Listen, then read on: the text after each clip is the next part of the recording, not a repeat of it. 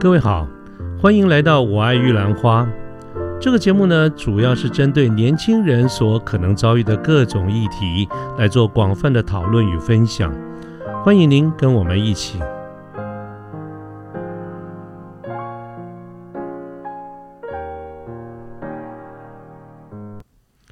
好，各位晚安，我是卢天记。那么今天是民国一百零九年八月三号，星期一，也是《我爱玉兰花》第十二集的播出。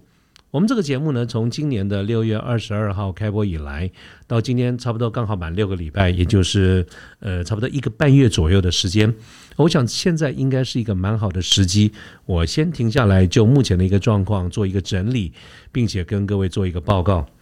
那么，呃，到目前为止呢，有几个相关的数据，我跟大家做一个报告哈。首先。总累积的下载次数就是收听的次数了，差不多接近有两万一千次。那么整个的总订阅人数，这两个我能够看到的一个平台，包括 SoundOn，包括 Spotify，这两个平台上面累积加起来将近两百人还不到，但是接近两百个人。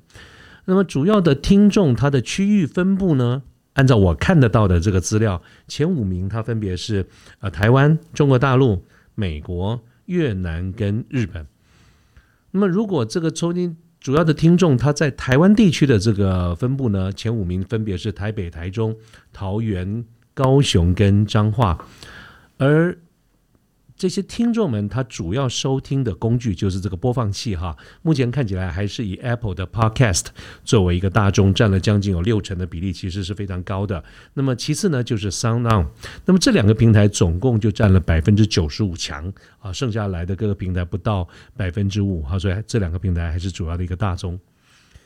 那么刚才呢，跟大家报告的只是一些统计的数据哈，在节目的走向方面呢。这段时间，我各位如果都有听的话，你可以发现我用很快的速度做了几个面向不同的这个节目。当然，主要的目的就是希望经由这种不同的面向，我来多方的测试一下水温。我希望多多了解听众朋友的好恶，作为我们节目将来的一个发展。所以我们在七月九号第十一集节目播出的两天之后，大概在七月十一号吧。我就先喊了一个暂停，在我们的这个 Facebook 脸书的粉丝专业里面喊了暂停，呃，并且请大家给我一些意见跟指教。那么这一次的意见调查中，呃，很多的朋友其实给了我很多正面的鼓励跟支持，但是同样的有更多的好朋友给了我更多的这个批评跟指正哈，各种意见五花八门，什么都有。那么根据这些批评，我很努力的去思考去修正。大多数呢，我都已经修正了。到最后，其实剩下一个重点。那么这个重点曾经让我觉得非常的犹豫不决，我迟迟拿不定主意。所以这是为什么我一直拖到今天，我才下定决心做一集节目，跟大家做一个报告。所以今天这个节目没有新的重点，不会谈新的主题，就是就刚才我们谈到的这几个数据，以及我接下来要跟各位谈的一个重点做一个报告。那么究竟是哪一点呢？其实简单讲，就是我们这个节目的走向。我爱玉兰花这个节目啊，初衷，他当时的初衷，我在第一集的时候其实就说的非常的清楚。我是希望能够从年轻朋友的这个角度来谈好几个方面的议题啊，当然是呃借重吴敬吉老师的这个青年的四个大梦的主要的方向，包括人生的价值，包括良师益友。包括我们在职业的规划，还有我们的情感生活，这四个方向应该是目前年轻人所关切的主要的一些的这个主题。我希望就这个部分来谈各种的议题。那么这一点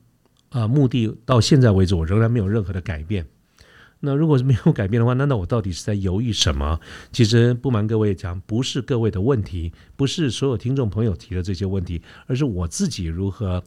去克服我内心有一个魔障啊，简单讲就是怎么讲去除所谓的偶像包袱啊。其实要谈这个，我需要一点勇气的，就是在各位跟各位来报告，我发现呢，我其实多多少少都有被这一点绑住、被这一点制约的一个倾向。也就是在过去那十一集节目，每一集的播出，我都会非常非常的在意票房的增减啊变化。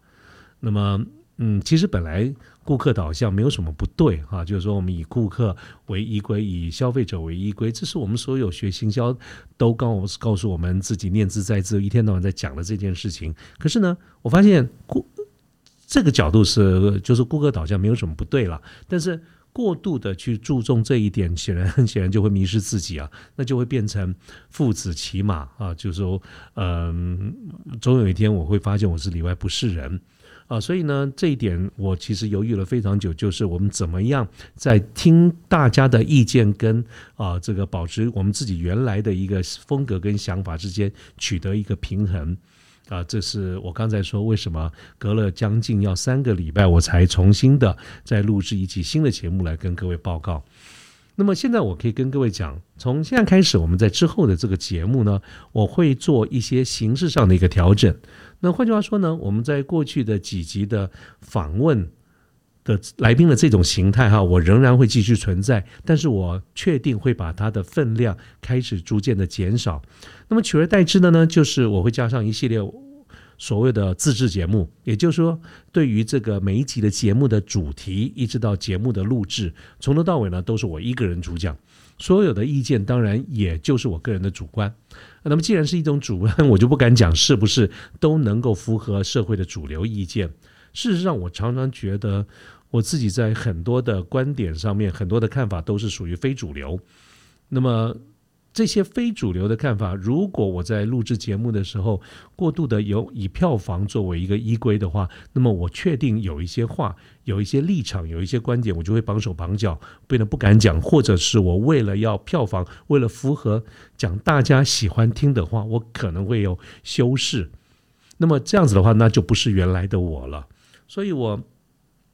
挣扎了很久，我也犹豫了很久。我现在呢，决定还是率性一点。我本来其实也就是一个率性跟任性的人，所以我打算接下来这一系列的这种自制的节目的走向哈，我就不会完全以舆论作为一个依归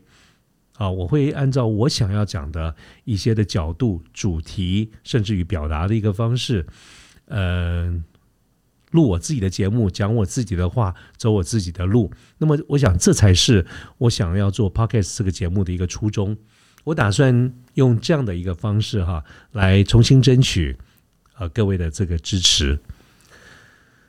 OK，好，那我现在说完这一些以后呢，我就觉得蛮轻松的。呃，我也打算把我们这一期的节目哈，就到这边告一个段落，做一个结束。那么我们希望在后续的这个节目里面，我们大家继续来相会。嗯，那就这样子了，大家晚安，拜拜喽。